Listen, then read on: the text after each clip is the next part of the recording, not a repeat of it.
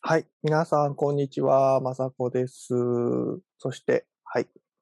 はい、こんにちは、こんばんは。おはようございますはないな。えっ、と、相方の松永男女です。はい。相方相方でいいのかな？いいんじゃないでしょうか。もういいこの二人が好きに語っているだけでございますんで。えーはい。というわけで、本屋の本の本の話で何回ござい目でしたっけ？ます。8とかじゃないでしょうか。8? いや、あのね、ナンバリングが、あの、ナンバリングがすごいね、ごめん、僕が、僕が、僕と松井さんがって意味だけど、あの、適当にやってて、あのね、最初前後編で撮ったりとかしてたんですよ。で、1あの回目のやつは、あの、前半後半式なんですね。ええとかになってて、回数図のね、ナンバリングがちょっとよくわからないことになっている。なんか、あの、トータル、トータル配信した回数でいくと、8ぐらい、8じゃないな、10、もうちょっとあ9かる。うん。9、か10もねぐらいです。かね。この段階でね。数えりゃいいんだけど、めんどくさいから数えませんが。なんかあっという間です。はい。僕が、あの、少し、もう少し若い頃に非常に熱を上げていた小説シリーズで、てん、あ、違う違う違う、えっと、あ、すすぐ出てこない。あ、あんなに好きだったのにすぐ出てこない。えっとね、びっくりしちゃった。あ、全然本屋の本と関係ないんですけど、小川一水っていう SF 作家がいましてね。あの、まあ今でも好きなんですけど、うんあの、当時すごい好きで。え、マジで出てこない。あ、天命の調べっていうね、シリーズがあって、その、編集者の人に、とりあえず全10巻ででかいシリーズ書きましょうよって言われて、最初から全10巻だけ決まって書き始めたシリーズがあるんですよ。それでね、それの1巻がね、いきなりね、1巻の上下巻なの。わかる？なるほど。?10 巻っていうのは、10回？じゅそう、そう。全10回みたいな設定で書き始めたけど、その1回目が1巻分の量になるとは限らないわけ。で、結果ね、17、8冊あるんだよね。その、なんだろう。1の上下と、だから2、2 2はあたり2で上中下みたいな感じで。そうそう2はね、2だったんだよ。3も3だったんだけど、4あたりでなんか上下とか、5がね、なんかパート1、2、3とかになってたりとかして、もうだから、そうな、関数と冊数が全然リンクしないのね。今、このラジオはそういう感じっていうのが例えたかっただけなんですけど。はい。あすごい面白いんで、皆さん SF 好き、まあ、SF 好きな人はもうみんな知ってると思いますけど、はい。あの、ぜひね。ああ、自分お、読みくだ SF さい読んでても知らなかった。SF って言っても神林長平とか、あの辺ばっか読んでたんで、はいはい。神林もね、僕も好きであすけど雪風とか、うん。雪風新刊出たよね、最近。出る、そうそう。出た、出る。で、出る、初映が出た。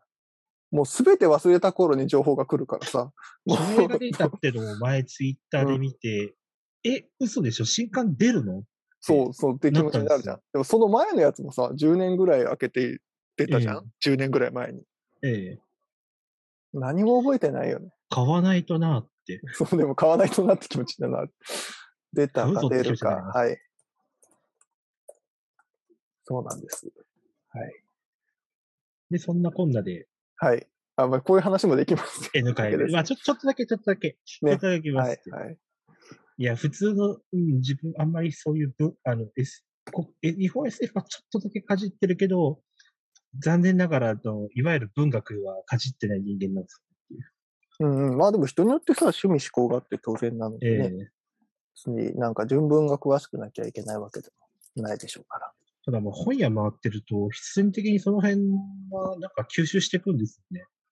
うんうん。背拍子見るもんね。そう、見たりとか、あの、お店の人と話し、古本屋さんとかとこに行ったら、店の人と話すときって結構、うん、その辺はある程度抑えとかないといけない基礎知識みたいなところにななりつつあるんで、うんうん。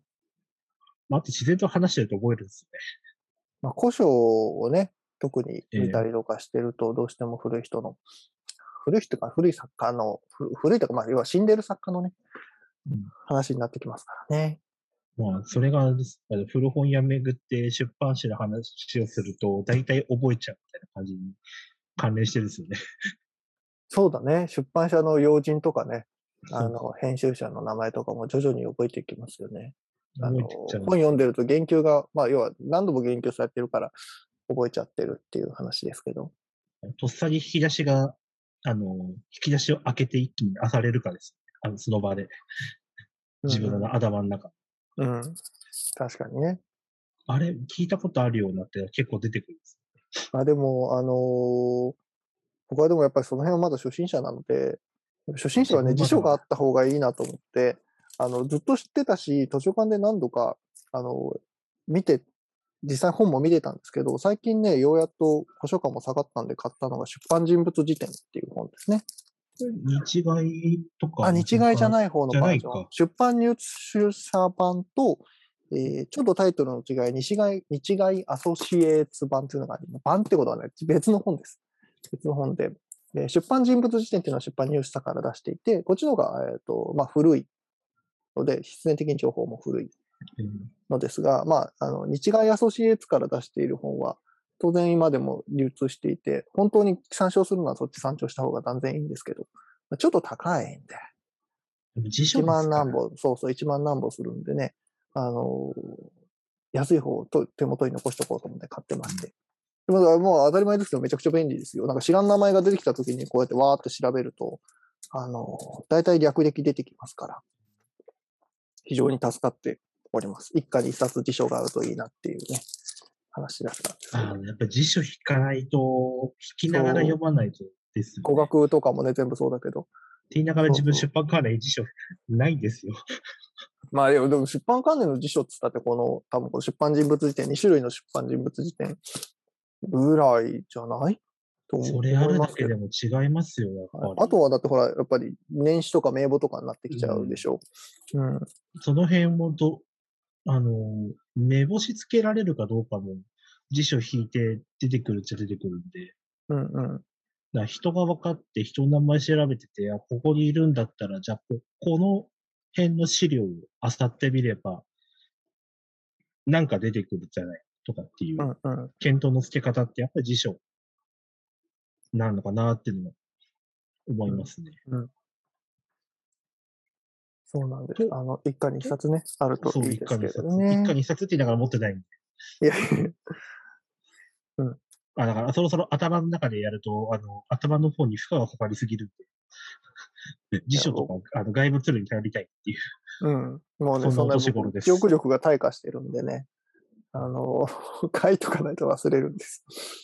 ん自分もそろそろ忘れてくるだろうっていうお年頃なんで。ねえ。まあでも、雪風の話ちゃんと反応できてよかった。でも絶対もうね、忘れてるんで無理っす。読み返す、前作を読み返す必要があるのかっていうのはまた微妙なところだな。忘れたまま別に読んだって楽しいものは楽しいですからね。あの、ちょうど真後ろの棚に雪風刺さってますから。ね。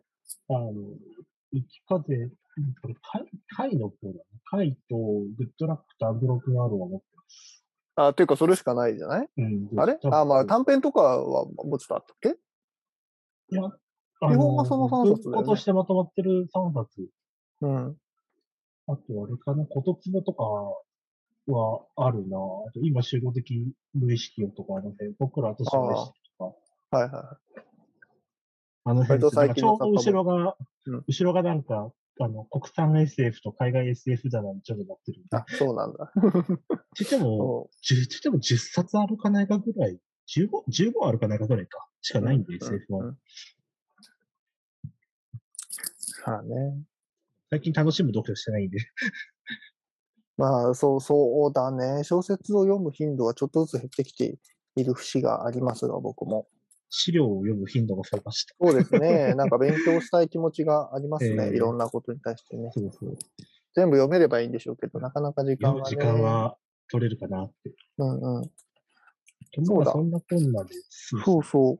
なんか、あのーこれ多分公開されるのって、あ撮ってる時間も少し前なんですけど、5月の半ばぐらいになると思うんですよね。ちょうどな下旬発売なのかな ?5 月下旬発売で、あの収録時点つい最近、あの本屋本として良さそうだなっていう新刊情報が出てて、あの、クオンス、クオンって、あの、チェッコリの？そうそうそう。あの、神保町にチェッコリっていう翻訳プラスカフェをもやっている出版社があって、まあ韓国の版権とかを、の仕事をしたりとかしていて、翻訳本もすごいたくさん出してるんですけど、その韓国の街の本屋の生存探求っていう本が出るみたいですよ。面白そう。で、ま韓あ、あの、これも公式に出てるんで、あの、いいと思うんですけど、まあ、すごい、要は、ざっくりと韓国に本屋本本、本屋ブームが起きて、で、それは結局どういうふうに、の人たちがやってて、どうやって経営してて、えー、るのかっていうことを、まあ、その、韓国のライターさんが書いた本、インタビューとか取材を経て、ライターさんが書いた本。で、あの、石橋武文さんが解説入れてるんですよ。おあれで、なんか聞いたらっていうか読んだらっていうか、うん。実は僕ちょっとあの、ちょっとだけゲラをもらってて、あの、まだ全部読んでないんですけど、そのね、石橋さんがね、なんかすごい、なんていうの、解説を入れるんじゃなくて、すごい途中で突っ込みを入れるみたいな構成になってて、なんていうの、普通解説さ、最後の方とか、なんか章立ての前、間とかに入れるじゃん。本文の途中に入ってくるのね。それコラムみたいなパターンじゃないですか？ある意味。コラムっていうか、いや、コラムでもないっていうか、コラムでもない。ここのことすごい気になってるんですけど、こうだと思うんですよね、みたいなことが。書いてあったりとか、そのだから注釈注釈みたいに入ってくる。注釈ですね。そのすごい新感覚、新感覚読書ですごい楽しくて、ね、あの、まあ、僕の、なんだ、本っていうかね、えっ、ー、と、あの本屋のこんな本をちょっと見られた方はもうお分かりかと思うんですけど、まさこは石橋武文さんの文章がすごく好きなんですね。もはやファンと言っても過言ではないぐらい好きなんで、えー、もうこれはマストバイなんですけど 石橋淵がね、すごい随所に出てて、僕はこの本すでに大好きです。はい。でもなんか韓国の本屋事情とか、結構統計データとかも入ってるみたいで。あ、それいいですね。うん、そういう意味でも、あの、すごく良さそうですよ。自分も、そう、韓国の本屋本持ってるんですけど、読んでないんですよ。現状でしょ？うん。現状。なんか前持ってるっていうのを、そう、前持ってましたけれど。そう、ソウルで3年間、あのー、本屋やって3年ぐらい経ったぐらいの人たちをインタビューしましたみたいな感じの本ですか、ね、それこの本じゃないの？いや、わかんないけど。でも、ハングルだから著者とかもわかんないよね。うーんとね、あの、かろうじて頑張れば、あの、音は出せるけれども、意味がわからない状態です、ハングル。昔やってたんだけどな。ちなみに、町の本屋の生存探求は、ハンミファさんって、カタカナ読みでハンミファさんっていう方があ書かれているそうですね。著者がどこかわからないっていう。いや、そうだよね。そうだよね。これはた、これは確かね、どこだっけカフネブックスで買ったんだっけ？チェックで買ったカフネブックス。ああ、そうですか。日本で買ったんですね。そう、国内で買った。あれ？どっちだっけな、うん、チェッコリにもこれ確か本あるんです、あったんですよ。うんうんうん。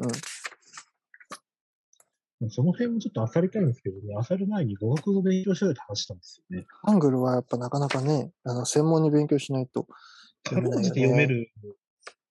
一年、一年半、二年やるとがちょっと半期ドロップアウトしちゃったら一年半なんですけど、学学生時代かじってたんで、その辺は。うん、かろうじて、あの、あの、カナダラ、要は50、日本でいう、は、なんとか。はい、はい。ギリギリ維持してました。うん。いや、もうボロボロですけどね。これだから、あの、おすすめ、おすすめですとか、間違いなく面白いと思うんで。まあ、マストバイ最近出る本屋本としては、まあ、韓国の本屋本っていうとね、あのー、朝日出版社から出てる街、まあ、本の未来を探す旅ソウルっていうのがありますけど、あれはまあ、日本の日本の方が、人があ韓国の人にインタビューしたインタビュー集になってくるので、まただいぶ立場も違うし、ね、はい。分析の量も多いって面白そうですね、これね。あとはまあ、韓国だと、やっぱり、今夜はアジアをつなぐとか、あの辺とかなっちゃうんですよね。はい、まあ、すごくマニアックな話をすると、あメディアパルから韓国の出版事情ガイドっていうのが出ていて、立野先生っていう方が、あの、よくメディアパルの、から本屋の事情を紹介してくださっていて、韓国の出版事情ガイドっていうのと、あとね、韓国の、おまあ、これも最新ではないんだけど、出版業界のこととかが割とわかるのは、韓国出版発展史っていうのがありますね。同じメディアパルから出ています。まあ、買いたいけど。2010年までの事情が一応書いてあって、割と骨ぶ、骨ぶっていうかしっかりしてる本なんで、うん、あの、今韓国の出版情報について、えー歴史的なところも含めて、ある程度ちゃんと知りたいってなると、この2冊とかになってきますかね。でも在庫は見れないですよね。在庫っていうのえ、メディアパ、あ、違う、あれは違うか。え出版あ、そうね。あ、エディタースクール。あ、これ先週、エディタースクールだ前ですけど、ダメだ、メディアパルとエディタースクールがごっちゃになってる。はい。あの、前回の話で、あの、僕が、あの、日本エディタースクール出版部のサイトが改編されて全て、然違う。期間一覧が見れなくなっているっていうことに死ぬ、すごくショックを受けていたんですが、はい。えー、メディアパルは、あーどうかな。まあ、いや その、出版社のサイト改編に、すごい、戦々恐々としているのですが、あ、でも、あ、これ、いや、待って、これ、えー、こんな面白い。あちなみにですね、メディアパルと出版メディアパルは違うんで気をつけてください。出版メディアパルの話をしています。データベースサービス量の誕生と展開なんかめちゃくちゃ面白そうなもんなんですけど、ああの、2021年3月に出た新刊か、違う違う、11月の新刊か？たまたま今見たらこれがトップにありましたね。紀ノ国屋の事例ですね。まあ、メディア、出版メディアパルっていうのは本当に、えっ、と、出版関連本をかなり、えー長くかつ多く、えー出している出版社で、いろんなテーマのいろんな内容の本を出ています。ちょっと自費系の本もあるんで、えーこれ、韓国の出版が歩んだ道がある。あります、あります。うんあそうそう、今紹介してなかったけど、もう一冊、そういう、えっ、と、そういう本があるんですけど、3冊出てる。で、はい。いやー、あの、頭が上がらない版元ですよ。わうん。そうね。ちょっと読みづらい本もね、多いんで、えー手放しで全部お勧めできるってわけじゃないんですけど、ただまあ、類書がないっていう意味でははい、ここはかなり出版本たくさん出してくれてますね。類書がないならないけど、まあ、あの読みにくいんだったら他の周辺資料からこうやっていくしかないんですよね、結局。まあそうね、そう、そうなんですあとはね。出版メディアパルで個人的にお勧めするとしたら、世界の本屋さん図鑑とかですね、編集者で野瀬さんの。なせさんのやつ、あはいはい。まあ情報、あまあ僕らは特に古い書店についての情報が欲しいタイプなんで、世界の本屋図鑑自体はそんなに新しい本では、あれ、改編されてるんだっけ、えー何版か出てる？いや、どうなんだっけな。2011年ぐらいの出版だったはず。じゃあ2016年か。2016年の出版で、で、2011年の世界の本屋さん見て歩きの姉妹書なんですよ。ああ、そうか、見て歩きの方をね、今、ごめんな見て歩き。は、うん見て歩きは200ぐらい入ってるんですよ。あの、書店紹介が。そうそう。んんここっちは50位キュッと、あだから45へか50書店なんですよね。しまあでも、プラスアルファして、最新の事例を入れてっていう感じなのかしら。ええそうでしょうね。ちょっとそこは、うん、手元に持ってるはずなんですけど、ちょっと比較用にはちゃんと読んでないんで、うん今度読みますしながら、今度っていつ出るかしたんですけどね。あと、まあ、あの、あのーえー、野瀬、えー、野瀬さんっていうかね。野瀬さん、ただやのって、ただ、まあ、ただやの野瀬さんのご一族でもある、野瀬仁さんでいいのかな？ね仁ってか書かれる感じなんですがあー、海外出版事情とか結構紹介して、昔から紹介してくださっていて、えーその方のお仕事として2016年間のカラー版世界の本屋さん図鑑っていうのがありますね。あとなんだろう。出版メディアパル本のがから。そう、出版メディアパルだと本の学校関連のとか、ああ、本の学校の、おなんていうんですかね、イベントまとめみたいなのを毎年出していましたね、一時期。ありますあります。本の学校っていう、まあ、今は NPO 法人があって、えー、あ、それこそ僕、本屋の本の本の、あの、人版の方で、あれですね、一冊紹介しましたね。街の書店は眠らないの、はいあれっすね。とか、あれはそそうですね、本屋あのれ講演の記録集と出してくださってます。出版メディアはね。町の本屋はあれアルメディアです。あ、ごめんごめん。じゃあ、アルメディアか。あれアルメディアです。アルメディアも出版系の編集出版はしなくなっ会社ですが、まあ、ああれも自分が、あの、省営の許可取りのメール出したら、うん、あの、絶版だったこと書いておいてくださいって言われました。あ確かあ、あの、本に掲載するにあたってね、そうそう町の本屋さんに眠らない。確認をしたらね、街の本屋は眠らないはでも、でもすごくいい本なので、うんえー皆さんとってもおすすめです。あ、そうそう、そういえば、ちょっとまた話飛ばしちゃうんだけど、街の本屋は眠らないって、えっ、と、今、えー学芸大学、東京の学芸大学前にある、あ名前が出てこない。教文堂？あ、教長文堂文堂、長文堂、ネット21関連なんです。はい、の、えー田中さんっていうね、えー社長の方と、あと、鳥取の定遊堂の奈良、えっ、と、俊之さんかな？っていう、もう非常に伝説的な、うん書店員さん、まあもちろんご存命だし、まだお店もありますが、えー方が、の、それぞれの講演を収録している、とてもいい本なんですけど、その野瀬さんのね、新作なのかな？あの、僕ちょっと本屋情本情報とかちょいちょいチェックしてるんですけど、これね、えっと、サイトに出たばっかだと思うんですけど、世界思想者って、えーあるでしょ？あります。で、本屋本の印象全然ないんですけど、その、世界思想者から本屋本が出るっぽくて、本屋という仕事っていう本がサイトに載っていましてですね、今現在。これなんでこの話してるかっていうと、なんかね、野瀬さんの講演なのか原稿なのかわからないんですけど、名前があるんですよ。あ、野瀬さんですね、ごめん。奈良俊之さんの名前があるんですよ。っていう道書店の。まあ、非常に貴重で、僕はもう買いたいって思っているんですが、世界思想者の本屋という仕事っていう本で、まだ全然未完予約受付中、あ、違う違う、6月20日発売予定になってるんですあよ。あ、これですね。で、汽水空港の森さんから、浦賀の宇田さん、お大々書店の田尻さんの名前に連れて、定遊堂の奈良さんが入って、辻山さん、堀部さん。ああ、でこれ多分ただの想像なんですけど、あの、ミスナさんって、えっと、蔦屋梅田書店、あ、違う梅田の蔦屋書店の、えー書店員さんで、梅田の蔦屋書店でなんか本屋フェアみたいなのをね、2年ぐらい前にやってたんですなるよ。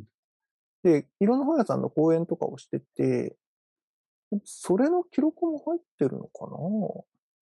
って感じがなんとなくします。ごめん、嘘ついてるかもしれない。ほど。ああ、でもなんか、辻山さんと堀部さんと黒田さんの定談とか、確かその時に、梅田ツタヤのイベントでやってた気がするんだけどね。これ、あ、ミサゴ、ミサゴさんですね。ミスナじゃなくて。あち、そうなんだ。ごめんなさい。う自分も読めない。自分も読めない。あの 多分自分がね、多分いきなりミスナさんって言ってるかもしれない。漢字の3に石辺に少ないの素直の。うん。で、ミサゴさんって読む読むみたいです。失礼しました。改めてツタヤ書店のコンシェルジュ見てると、ああ、そうねって感じで結構いますね。まあ、い一番最初に北川さんが出てくるっていう。あ、ね、あの、書式追記っていう出版社をやられていて、ツタヤにも勤められてる北田博光さんっていう方がいらっしゃるんですけど二子玉川本屋博で。はい。の主催の方でね、あの、有名ですけれど、で、2もあの、番目が、書かれていたりとかするようで2、番目あれか。あの、この本じゃなくて、ツタヤのコン、ツタヤ書店のコンシェルジュ一覧見てると、1番北川さん、2番勝川さんって、あ、ツタヤ書店のコンシェルジュ一覧そうそうそうそうページがあるのごめん、ある全然知らない。なんか、ツタヤ書店に出て。くるのかしら？なんかあの、ミサゴさんの名前を見てたら、あの、コンシェルジュ一覧みたいなのが出てきたんえで、で、見てたらなんか、北川さん、春日さん、あ、春日さんだね、イカ文庫の春日さん。ー、あ、イカ文庫の春日さん、あのーニコタマにお勤めですよね、今ね。そうだったんだ、ツタヤなんだ。でも、ツタヤ家電か。あニコ玉だから。あの、なんな、そうそう。かお勤めですよね言っちゃっていいのかなあ、でもその、たもうだ名前出てるもんな。いや、もう、もう、もうあのーサイトにねバリバリバリサイトに公開情報で、あの4月から、4月、いつの4月かわからないけど、あの、ツタヤ家電にってちょっと書いてあるんで大丈夫です。じゃあ大丈夫だ。ええこの中で自分知ってたコンシェルジュって多分これ、代官山に、の人文の守さんが知ってるんですよね。名前っていうか、顔も。全全然わからん。あ、マムロ、ああ、マムロミスコさんっていう、すごく、このこの方は非常に有名な方ですよね。そうですよね。あの、雑誌記事とか、あの、気候とかももむちゃくちゃ。ああ、そうですね。あの、代官山の伝え書店の、うできた頃からいらっしゃるのかな？なんか顔みたいな感じでほぼ出られてますよね。あの、もちろん僕は何の面識もございませんが。うん自分もないけど、やっぱ代官山でコンシェルジュってこの人なんで、なんだよなっていうイメージができちゃってるんです。まあそういうぐらいのメディアの、あの、出られ方なのか出され方なのかわかりませんが、されていらっしゃいまして。ね、ええで、そもそも自分が伝え書店に行かないっていうのがはい恥ずかしながら。まあ、ちょっと僕ら二人ともそそんなに書店員論みたいなのに今日、今は深い興味を持っていないところがある昔興味ありましありましたたまあ僕もあのそういう意味では昔はあったんですけど、うん。あれ作ってる頃は、やっぱ、あの、書店論っていうか、その本屋の人が、どういう考えでやってるのかっていうのが興味、うんうんうんまあ今も興味はあるんですよ。うんうん。でもちょっと興味のベクトルが変わってきてるんですよね、今。昔、あの、あれ作った4年、4年、4年、4年だよ。4年っあすよ。の、本屋の本の本の最初の薄,、ええあの薄い陣から4年ですが。え4年経ってちょっとベクトルが変わってきて、なんか本屋の歴史を調べていくっていう方に、あの、うん、とてつもない沼にはまってるんだな、自分っていう。そうですね。まあでも、なんか、その、今日ね、たまたま最初に、えっ、と、ね、SF 小説の話出ましたけど、なんか本とかも大体そうですよね。あの、どこのジャンルでも、なんかだんだん今の人の本読み始めて、あ文学とかもそうですけど、だんだん死んでる人の本読み始めて、どんどん深みにはまっていくみたいな ところもある。あるというか、大体のあります。人はそうだと思うんで、まあだから僕らも本当にその本屋、いわゆる書今あ生きて現役の書店員さんのインタビューとか本から読み始めて、だんだん僕その流通の方に入っていったりとか、男女さんも古本屋の、えーなんだ、系譜みたいなところに興味が移っていったりとか、これね、あの、誰しも入り口は、あとありますよね。でもやっぱり原点っていうか、そういう書店論もやっぱちょっとうんうん触れとかないとなっていうか、あの、やっぱノートとか連載書くときに、やっぱり現地の本屋行くのに、その人がどういうのを書いてるのって事前に収集しておく必要はあるんですよね。うんやっぱり。うんうん。それはね、そうですよね。それ全然ふあの深さが違うっていうか、行った時のええ理解の仕方も変わってきますし理ね。あとなんか縁あって話すことあったときとかも、うん。あの、ちゃんと読ん、まああの、ちゃんとじゃなくても、なんか目を通すだけでもいいから読んでおくと、やっぱりちょっと違ってくるんですよね。うんうんうん。それはまあ自分が本いろんな本屋行ってきて、ああ、この辺の本屋との本とか読んどけばよかったなっていう、めちゃくちゃ後悔してきてあ、行った時にね、あの、読んでなかった。後から読んだら、あ、これ知ってたらもうちょっとみたいな、そういうことだね。そうです。うんうん後から読んで、あこここの話はこういうこと言ってたんだとか、この人はこういうこあの考えで棚作ってたりとか、あの本屋やってるんだなとかってういう。のを事前に知っとくと多分話の切り口とか変えられるんですよね。うんうんうん。っていうのはもう、まあまあまあ、今もたまに後悔してますけど、もっとこの辺行くんだったら、こういうの言うときゃよかったなとか。うんうん。ただ地方行くと、いや、それは知らないよっていう本が結構あるんですよね、本屋本でも。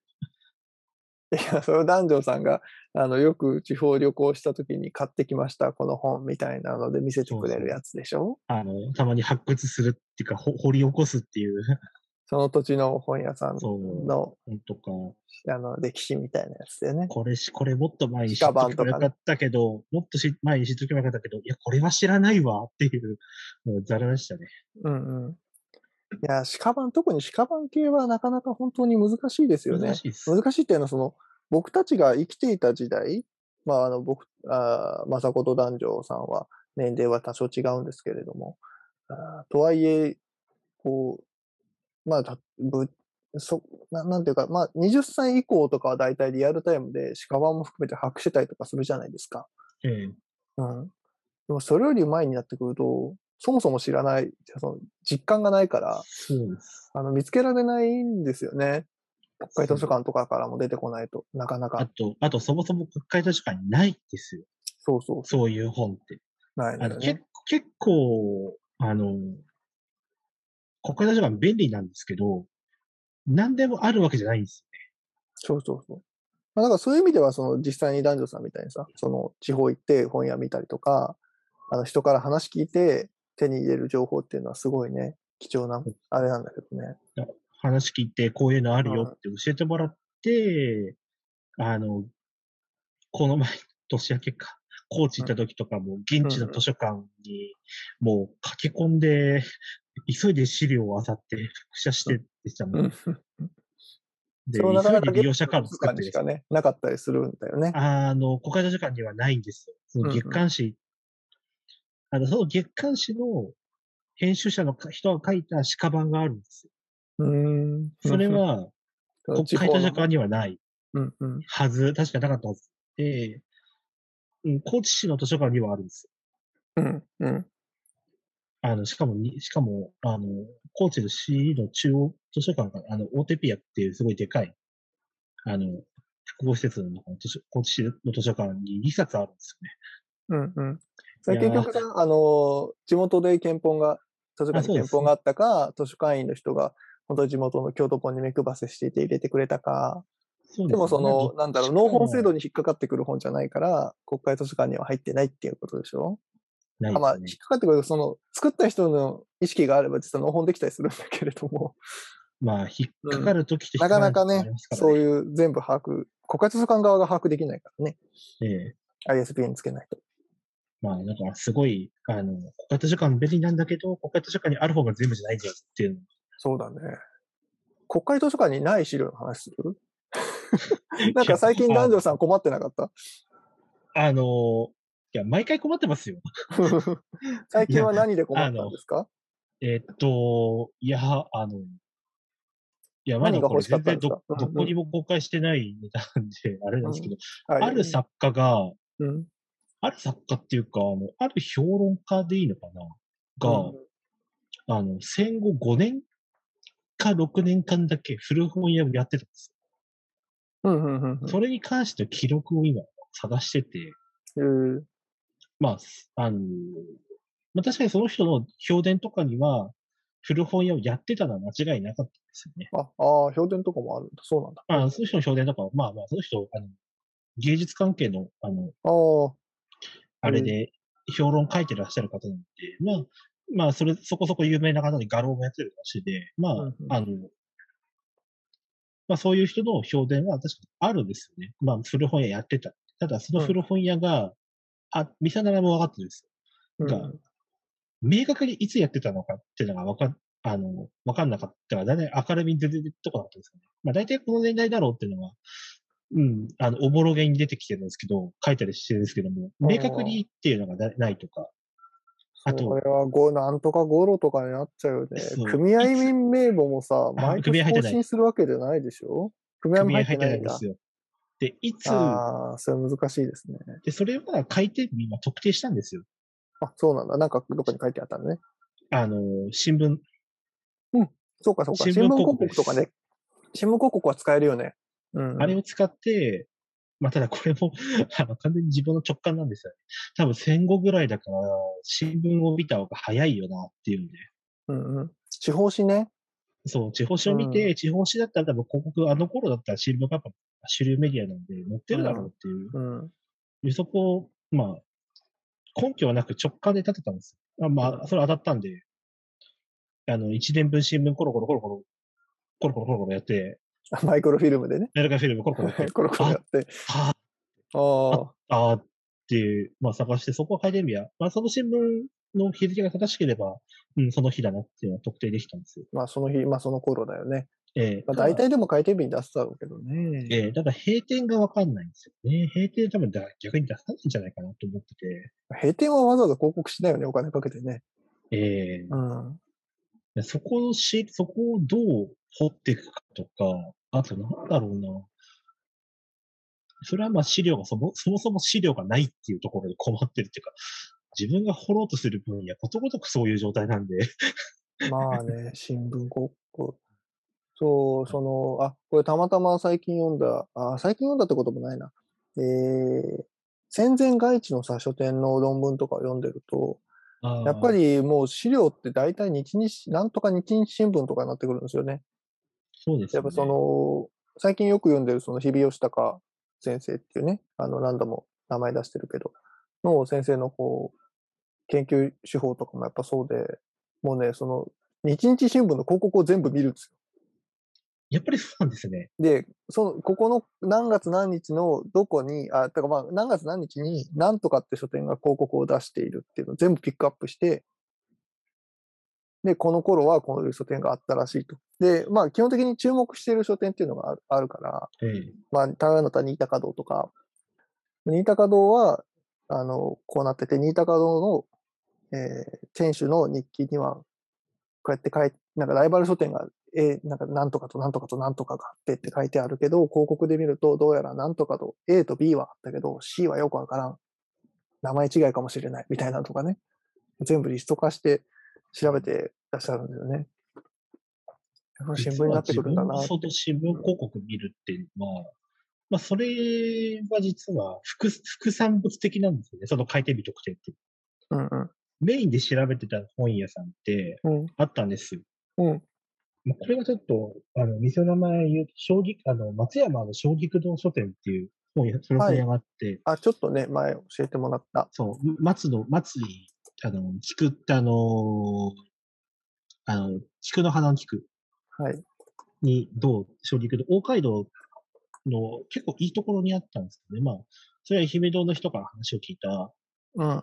で、めちゃくちゃ気になって、これ、そういう書店が昔ああったらしいと。新しい、この話聞かせてほしいって言ったら結構聞かせてもらったりとか、まあ、まあ、え松山の本屋の話を聞かせてもらったっていう、まあ、きっかけの、うん。あの、本で、そこの調査で、えっと、本当にその、あの、そのかも、その出版、その本屋か、その本屋って、1961年から創業15周年記念で、愛媛郷土総書って出してるんです。うんうんうんうん。星結局それってそう、24冊こ、24巻だっけな、24ええ結構での。予定だったんだけども、まあ、あの、途中で、あの、ハーモントがなくな、あの、しまあ、ほまあ、なくなって、うんうん。で、何巻だっけな、ちょっと、ほぼほぼそれ全部メモってんだよ、目録みたいな形で。はいはい。衝撃と出版目録。衝撃と、まあ、その出版目録みたいなのはないんですけど、あの自分で作ってるっていう。自分で作りました。た。うん。10冊かな ?10 冊ぐらいしか出なかったのかな ?24 分の。うん。まあ、それは全部その、あの、出てる本の奥付け全部見てっていうので、うんうん。そこで、あのー、小陸堂創業15周年記念で作りますって1961年で、ってことは46年なんですよね、創業が。はいはい。その言葉を真に受けるなら。まあ、一応ゴロとつけときましょうか。でも誤差数年って感じでしょうね。うん。でも、なんか、あの、す創業満15周年って言ってるんで、まあ、46年か。うんうん。って戦後すぐで。ですね。そう、本当に46年なのって気になって調べてた、調べてるんですよね。うんうん。で、あの、明確に46年だっていう証拠はなかったんですよ。うんうん自分見ても。ただ、んどうやら1946年に、あの、のの新聞で5回広告出してるんですよね。うん。へえ。ってことは間違いなく46年にはあったよねっていうところまでしか、あうんうん。そう、それはそうだよね。それはそうだよね。そこまで証拠つかんだんですね。あとはちょっと、うん。そこで今手止まってますね。うんうんうんそれは。こだわるね。結構ね。いやいや、だって、だって、年数にね。うんうんい。や、だって満15周年って61年言ってんだから、じゃあ46年だよねって推測して、本当に46年なのかは、やっぱり調べたくなっちゃうんで、こだわるよね。いやー、まあ誤差あるとしても本当にそうなのって。で、それ調べるために、実は新聞広告を見ようっていう、まあそうだね。なったんですよ。うんうん。まあ、それもやっぱ新聞広告見るのは本当、本当に、まあ、直感、直感的に新聞広告だなっていうのになったので。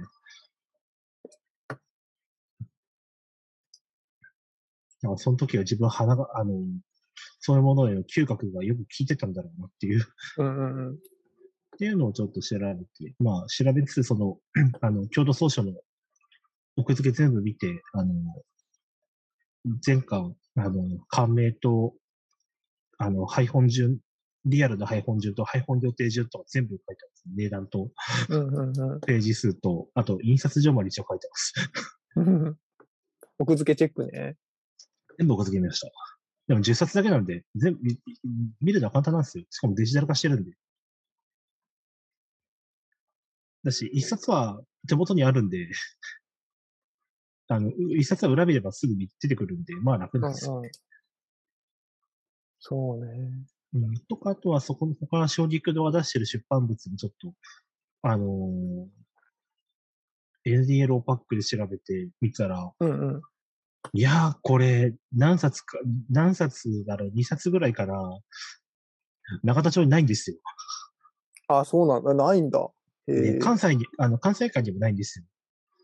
ないっていうのは出てるのは分かってるけどないってこと？えっ、と、国会図書館には収蔵されてない。どこにあるかというと、愛媛ですね。松山の図書館です。ああ、まあそういうことになるよね。おー、現地検索に出てくるかけど所蔵してないってこと？検索にも出てこないのか？所蔵してないと。ー、横断検索なんですよ。ああ、カーリルと、まあ一般的にはカーリルとかを使ったりとかするけど、もっええとあれで、あれでしょ？あ、てか、えっ、と、ごめん、NDL オンラインは横断検索だよね。このこええっていう、っていう意味だよね。ごめん。そうそうそう、エンティールオンラインで。うん。出てくるときは出てくるよね。オンラインまあそうですね。あれで、あれ ?NDL オンラインって横断検索あ、違う。えっ、と、NDL サーチ。ああ、はい。サーチの方です。サーチがあれ、あの、横断検索なんで、はいはいはい。間違えちゃった。さあ、あれで見て、あの、探してたら、ああ、そっか。国会図書館ではないんだな。うんうんうん。まあでもいろいろと多分その辺は、あの、探しようはあるんで。まあね、国会図書館にいないと、あの、面倒、大変さが極端に上がるんです。まあでもまたなんか現地行って、あの、今度は道後温泉入ろうみたいな ノリでいるんで。まあ、そういう楽しみもあるよね。えー、あと、あれですね、あの、なんで、万水槽かな？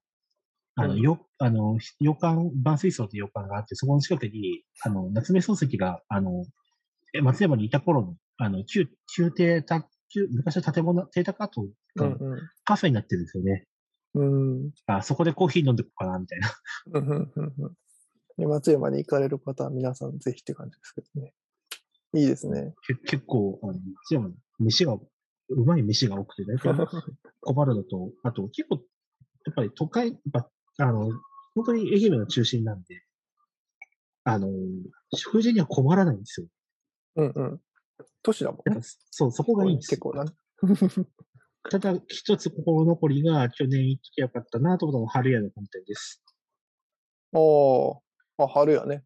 春やあの。本店、はい。本店が閉まったじゃないですか。えーあの、愛媛といえば春屋というですね、新刊書店が、老舗新刊書店がありまして、えーはい。春屋はね、明るい、明るい屋ですね。はい。あの、東京だと中野に、春屋書店っていうのはね、そうそうあの、チェーンとしては結構店舗数がありある、もちろん今でも現存をしているんですけれども、そこの店が閉まったんですよね。まあ、老朽化なんで建物が。2月に閉まったのかな、今年の。そうそうそうそうそう。うん。去年のし、去年の7月に松山行ってたのに、あまあ、春屋の本店、まあ、いっかなって思っちゃったんですよ、そこでい。や、まあいいかなって思うよ。あお思うか。でも、その古書店とか見てるとね、別に、春屋自体は珍しい本屋じゃないからね。あと、あと、うん現地超暑くて、あの、で、出先のトラブルなんですけど、靴ぶっ壊れたんですよ。あらら、大変。なんかスースー、パカパカパカパカ言ってスースーするなと思ったら、靴ぶっ壊れたんですよ、片方。歩きすぎてね。まあ、めちゃくちゃ歩きましたからね。一週間、多分、うん、数十キロ歩いてんだろうな。もうその、その、その前でもう、そその工程で松山行く前に、まあ、大分、別府、宮崎、都城、あと、日南、あと、鹿児島、熊本歩いてます。うん。全部本屋でしますからね。いいですね。一週間で全部本屋回ってましたからね。うん。これさ、あ、うんうん。本って、そう、なんか本屋の話になっちゃった。まあ、ちょっと本のいいんじゃないでしょうか話によ、ね本の話に寄せましょうか。いや、もう一件さ、これ、あの、単純にね、誰か知ってる人がいたら教えてっていう話なんだけど、あの、国会図書館にね、多分全号所蔵してない上に、近代室で閲覧許可申請の本、本っていうか新聞でね、ポカリ出版通信っていうのがあるの。え？ー、ほかり布川文庫に入ってるんだけど、そっか、農家文庫。で、しかも多分ケツがあるんだよね。あの、表示見てると。あ実物見たこと、あ、まず僕実物見たことがありません。他に出版通信の。だから、どういう形態のどういう状態のものなのかもわからないのですが、えっ、とね、あの、他の本に、あ特定の1号に、ある人の、あの、追悼特集が載ってるらしいんですよ。それで、その追悼特集の、から引用しましたって言って、結構な文字数を追悼してる原稿がある、あの書いてる原稿があるのね。でも、なんか、で多分それはほぼ90、当時の倫理観で言うと、ほぼ引用っていうか、90%ぐらい引用してるんだと思うんだけど、減点に当たりたくて、でもなんか書いてあったっていうだけで、何号のに書いてあったとか全然ほかり出版通信って。だから、そもそも何号にを調べればいいのかわからないし、しかも閲覧不可で、あ許可申請だから、すごい大変で、かつその調べてる人の没年をか見ると、どうやらそろせない時期になっぽいんだよな、みたいな、とかがありまして、あの、うまいことこのホカリ出版通信をですね、どこかで見れるよっていう人がいたら、ぜひ教えてほしいのですが、布川文庫な、見てみたいんですよ。布川文庫はさ、もう普通にその部屋に入りたいんだけど、許可がいるんだよね。許可な、そうそう。自分もちょっとあそこで初歩だから、ちょっとめんどくさいんですよ。あそこで漁りたいんですよ。いや、見たいよね。布川文庫一回見てみたい。はいなんか出てくると思うんですよ。あ、そうななんか出てくるというか、その布川文庫はリスト化されて本が出てるんだけどね、えはやっぱ実物を見てみたいっていうのがありまして。そうそう国会図書館にほ本がないんじゃなくて、ケツがあるっていうと、うん。あの、前例ニュース。うーん。うん、うん、うん。前例ニュースですよ。あれもね、ケツ結構あるんですよ。そうなんだ。やっぱ新聞系は結構ケツがあるよね。あるんですよ。あの、小陸堂の閉店を調べようと思って、ここら辺、伝、前伝ニュースというのはですね、古書組合の前伝ニュースのことであ、そうです。いいよね。はい。あ、でも立ってます。あれに脱退が載ってるんです、大体。あの、脱退と新規加入と、あの、名義変更とか移転とかそういう。うん、うん。で、あれに脱退がちゃんと載ってるんだったら、確かにそのあたりで脱退して、あの、店辞めてるんだなっていうのが、ねなんとなくわかるんですよね。うん。っていうのを見たかったんだけれども、ちょうどその見たいところが、あの、ぷつりとケツになってると。ねおうっていう。え、大変だな。これはなんか資料漁りも大変だっていう話なんですけどね。全面ニュースってどこで漁ればいいんだろうなっていう感じなんです古書会館とかが持ってないですかね。よ。持ってないの持ってんのかな？わからないですけれども。あの、古書月報はほら、東京の組合が持ってるじゃないですか。うんらしいですね。あれは東京の機関紙なんですけど。けど、まあ、まあ、あの、だから、あの、組合誌に、あの、総目次書けると思うんですよね。うん。あと、古書通信も実は多分、割と頭の方はないんじゃないのかな、あんまり。そうか。っていうのは思いつつ、なんかその辺の資料は見たいのに、ないんですよねっていう。非常に難易度がね、高いんですよね。そもそも存在してるのかどうかがちょっとわからないっていうのがあったりするんですよ。そこが、まあ、この分野も、こどの分野もそうだけど難しいよなってそうだよね。でも、また書きをさ、また引用するのも嫌だしな、みたいな気持ちになる。なるし、引用の引用みたいなやつね。そうそう、孫引きみたいな。そう。まあ、あとそも そも自分のところがやってるところは多分、あの、引用の引用すらないところだと思うんで。うんうん。まあ、関節治療しか当たっていくし、あ関節治療から当たっていくしかないんだけどね。そう、そその当てを探すところが、からなんですよね、まず。そうなんです。国会図書館ね、ない、ないときはないねっていう。時はないです。ね、そこにいなければないです、だ誰しもが、誰しもが一旦こういう壁に当たるんでしょうけど、ないなーって思いながら検索したりなんして。かもう、あの、うん、じゅ、なんかここ10、10 年ぐらい、10年じゃないな。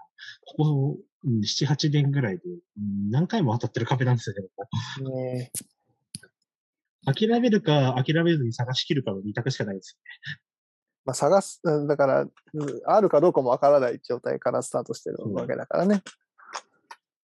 でも多分あると思うっていうふうに、あの、お、お、お見ながら探してます、ねうん、うん、うん。でもむしろし、あの、他の資料読んで、なんかヒントを、探すヒントを欲しいんですよね。とっかかりみたいなね。そう。周辺資料から探すヒントを得て、それで、あの、探し方を変えてみるうん、うん。っていう風なやり方なんですよね。まあ、研究の仕方を、研究っていうかまあそうね、あの、調査の仕方を変えてみるっていう。なんか調査ってそうだよねっていう。まあね、それでしかないですからね。自分の、あのー悪い癖なのかわからないけれど、ああ、興味あるな、これ、と思った分野はことごとく成功研究ないんですよまあ、なんか時々さ、頑張って調べてると急ににえ遺族から連絡があって日記が手に入るみたいな話とかもあるじゃない？ね。うんそれはちゃんと、ちゃんとアウトプットしなきゃなんないんですよね。あ、まあそうそう、そもそもアウトプットされてるとかってやと、あ、すごい面白い本があってさ、あの、中高新書でね、言論統制っていう本が出てるんですよ。ああ、佐藤匠さんっていうか、あの、これはもう本当に、えっと、大学の先生が書いてらっしゃって、この佐藤先生自体はあの出版メディアの本とかの研究ですごく有名で、えーキングの時代とかですね、面白いんでぜひっていう感じなんですけど、言論統制って、うん。8, 8月15日の神話の人じゃないですか。ああ、そうそう、佐藤先生はそうです。そうです、そうです。むしろ自分そっちです。8月15日の神話から入ってるああ読んだことあるの僕それ読んだことないんだけど。むしろ自分そっちからに。うん、うん、うん。そうか。これちなみに、でね、これ、これはどの本かっていうと、鈴木倉蔵っていう人がいて、あの、戦時中の出版統制で、こいつにひどい目にあったって、いろんな出版人が過去の回想で書いている、なんか悪の権下みたいな人がいるんですよ。で、僕もそう何度も鈴木倉蔵の名前が出てくるから、こいこの人どういう人なんだろうと思って検索したらこの本が出てきたっていう話なんだけど、まあ、すごく、この著者の佐藤さんも同じような感じで調べ始めたんだけど、鈴木倉蔵の真実がわからわからないと。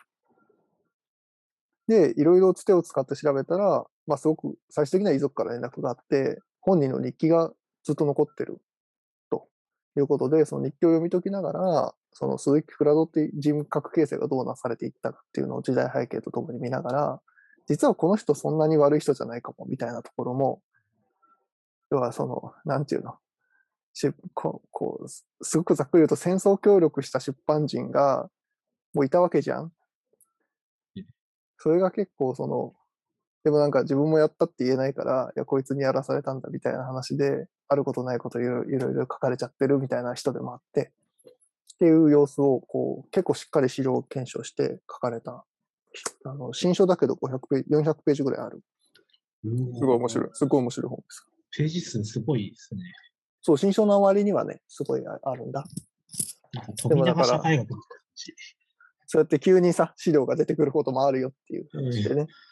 どっかでちゃんとこう、あの、や、ちゃんとやってれば、なんか巧妙が見えてくるんだろうなっていうのはあるけども、いや、それをどうやって一回表に出してみるかってことなんですよね。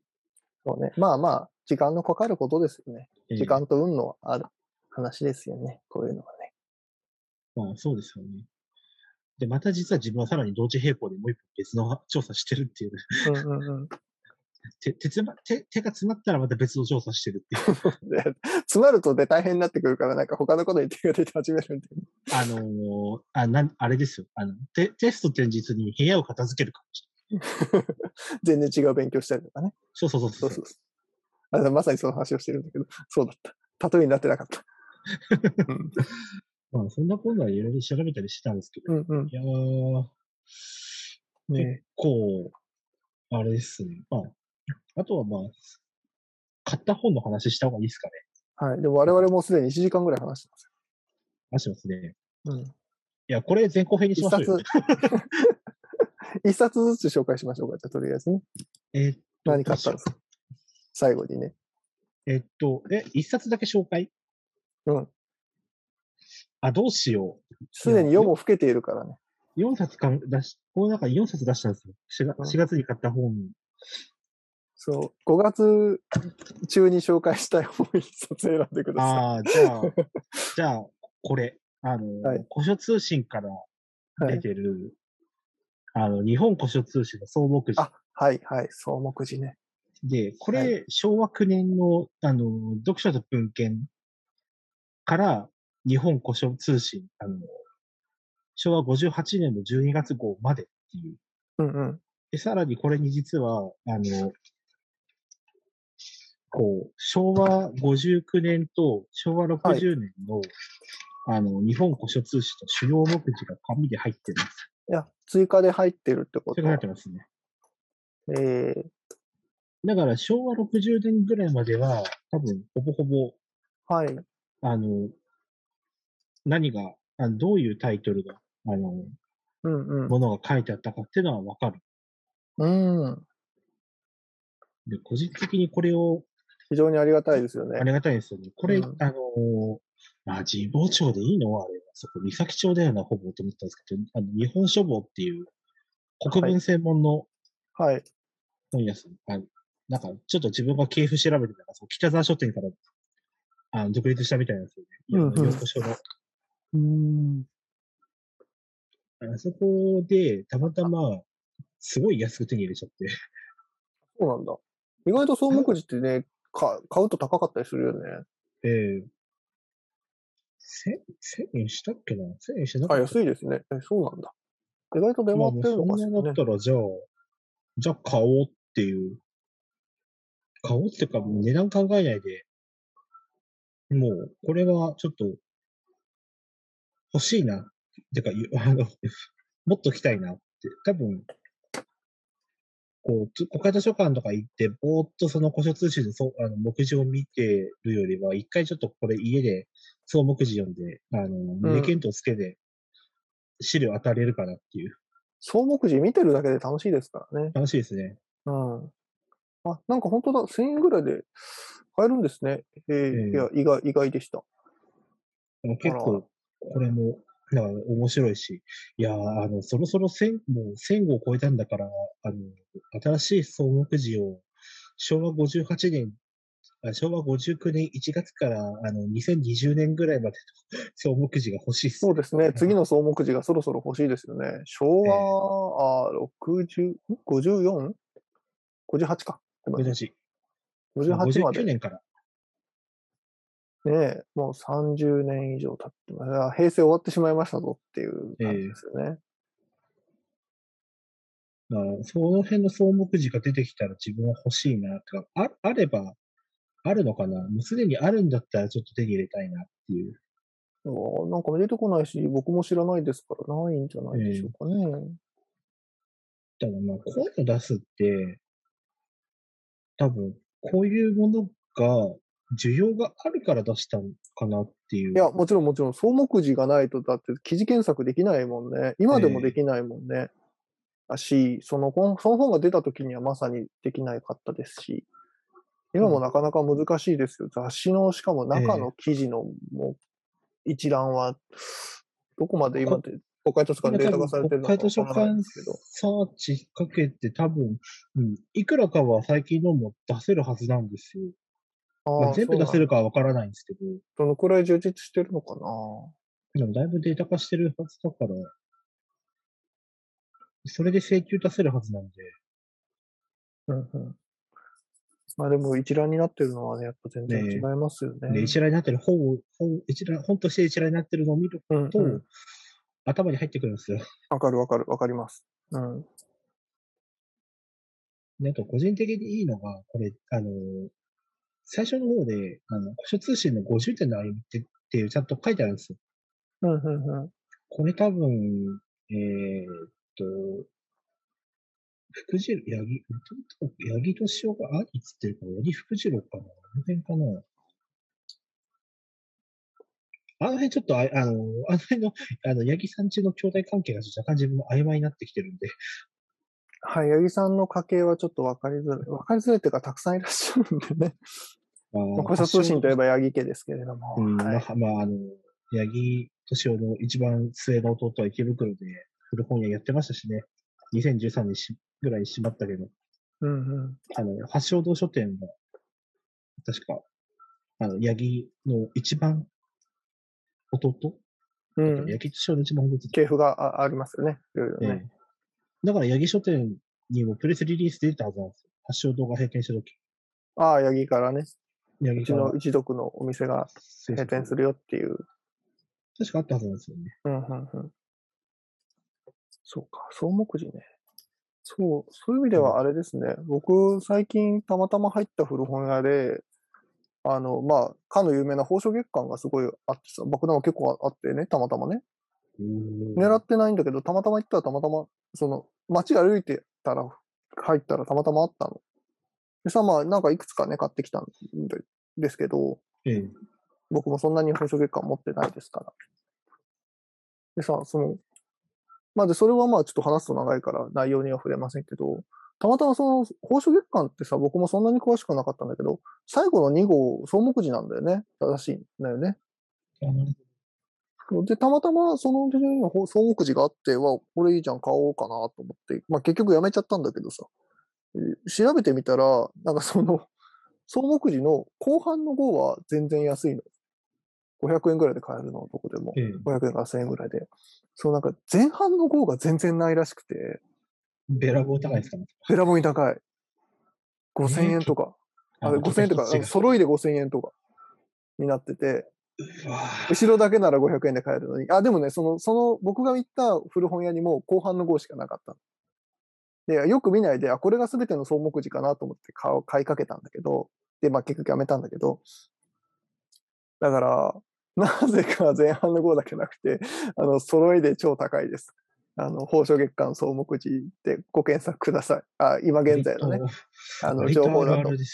でも急に、あの、値段が上がったり下がったりは、このレベルはしないでしょうから、ええあの、だから299号が高いのかな ?300 号だけなら安いっていうね。よくあるや、揃いで急に高くなるやつでした。だからそれじゃ多分単品だけが高いんですよね。その、299号9は号の単品が高いんだろうね。どこに眠ってるんだ、それっていう感じなんですでも極端に部数が少なかったとも思えないし、宝書月間って2000、その、だから10年くらいまでああるからさ、そんな古くもないんだよね。だから不思議だなと思って。なんかあの、うん古本好きの方はもしかしたら全然もう知っている情報なのかもしれないんですけど、なんでだろうなって思いました、最近。まあ多分、供給がないから、やっぱ、っていうのは一個あるんでしょうね。もう、その次の号それなりに供供給が出回っちゃって、出回ってるからまあ安いんだけど、それよりも全然量が絞られちゃって、かむしろその299号になんか特別な価値があるっていう。なんか載ってたのかね。可能性も、まあな内容見てないんで、これ全部ね、僕もちょっと全然わわかんないんですけどね。まあ、古書価が高い理由ってその辺なのかなっていう。なんか極端に出物がない、かつ、そこになんか書かれてるものは結構なかなかの、おーってなるものだっていう。ね、なんか最終号だけ部数が多かったとも思えないんですけどね。ええいや、総目次上下出て、下だけ増やしても意味ないよねっていう。そうだよね。そう思うんだよ、僕も。うん。不思議だなと思ってセッますけど。トで出すよね。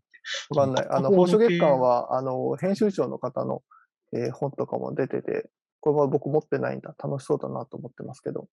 長文社とかあの辺から出るの？あれか。そうそう、小文社から。でもあれか。もちろん当たり前だけど別に週刊した時の話はここには載ってないもんな。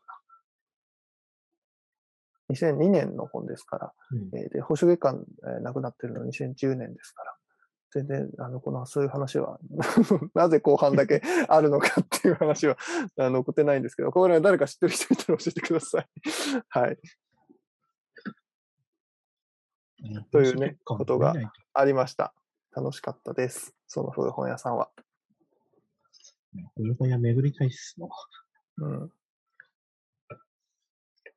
いや、巡りたいっすわって回ってんだよな。それなりに。そうですよ。あなたは回ってますよ。でも今年まで、今年までちゃんと回ってないんですよ。そうなの？そうなんですか。だから、あの、今年はちょっと神奈川県の古本屋を中心に回ろうと思ってますっていう。うんうんうん。てって宣言しとかないと、あの、銅がほつき歩いてふっと、あの、どこかにほつき歩いて、どっか吹っ飛んでる可能性があるんで、また変なところ。いや変なところってことはないけどね。遊びに行ったり。いやー、まあ多分遊びには行きたいんですけどね。まあ、ちょっと、ね、あの、新しい会社でね、ちょっと財政、財政健全化をしとかないといけないですけどね。自分の家計のプライマリーバランスを整えることも重要です。そうですね。本ばかり買っていたらね、ご飯食べられませんからね。まあ、それもそれでなんかちょうどいいので、いろいろと資料を見て、なんかうんうん。出せるアウトプットを出してた方がいいんですかね。そうそうですね。そうしましょうね。しゴールデンウィークとかで、はい粛々と、やって両輪堂の。写真が、両輪堂写真が全部、あの、70年、80年、100年と揃ったんで、読み比べするとか、うんうん。その辺でなんか、面白い記事書いてるから。そうですね。じゃあちょいちょい楽しんでいきましょう。我々も。ええはい。そんな感じで、今回もまた割とたくさん喋ったのですが、お開きということにしましょうか。ええはい。まあ、皆さん紹介した本をね、楽しんで読んだり買ったりしていただければという気持ちでございます。というわけでまた次の回で お会いしましょう。お会いしましょうはい。では、さようなら。また、どこか、どこかじゃないな。どこかじゃないですよ。このね、くだりね、前もやった。何回やってんでしょうね、これ。というわけで、さようなら。まあごきげんよう。さよなら。